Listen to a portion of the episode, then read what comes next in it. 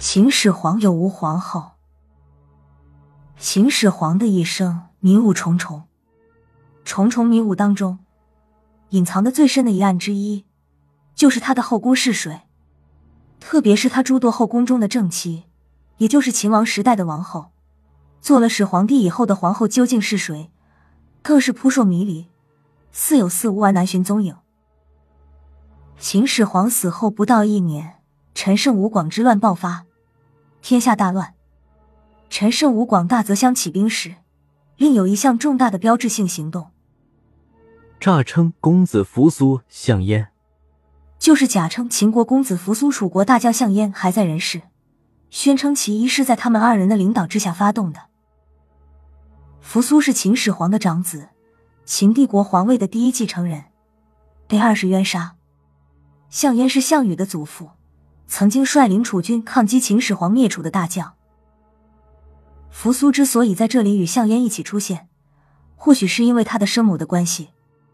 扶苏的母亲可能是出身于楚国的王女，因为母亲的关系，扶苏与楚国就有了血缘上的关联。扶苏冤死于二世之手，楚人同情扶苏，复兴楚国的起义军以扶苏的名义为号召，就可以得到合理的解释。扶苏与项燕的名字之所以同时并举，其间有一连接二者的关键人物，这就是昌平君。昌平君是楚国的公子，在确立秦王嬴政亲政的重大历史事件嫪毐之乱中，曾经发挥过重大的作用。他可能就是护送扶苏的母亲到秦国的使者。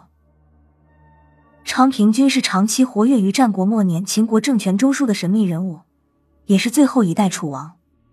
关于这位神秘人物的真相。千百年来模糊不清。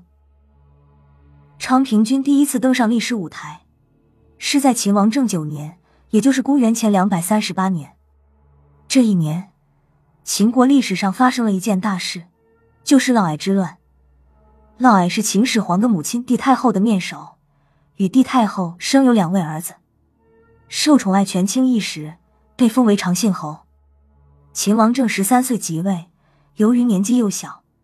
政权由太后和大臣们代设。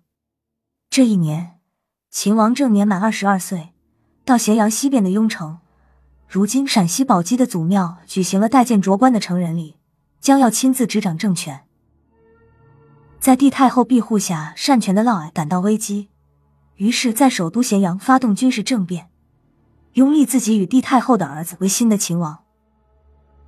远在雍城的秦王嬴政得到消息。当即命令相国昌平君和昌文君领军镇压。经过激烈的战斗，叛军溃败，嫪毐被生擒处死。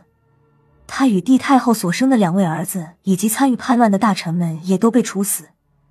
秦王嬴政安全度过一生中最大的政治危机，正式开始亲政治国。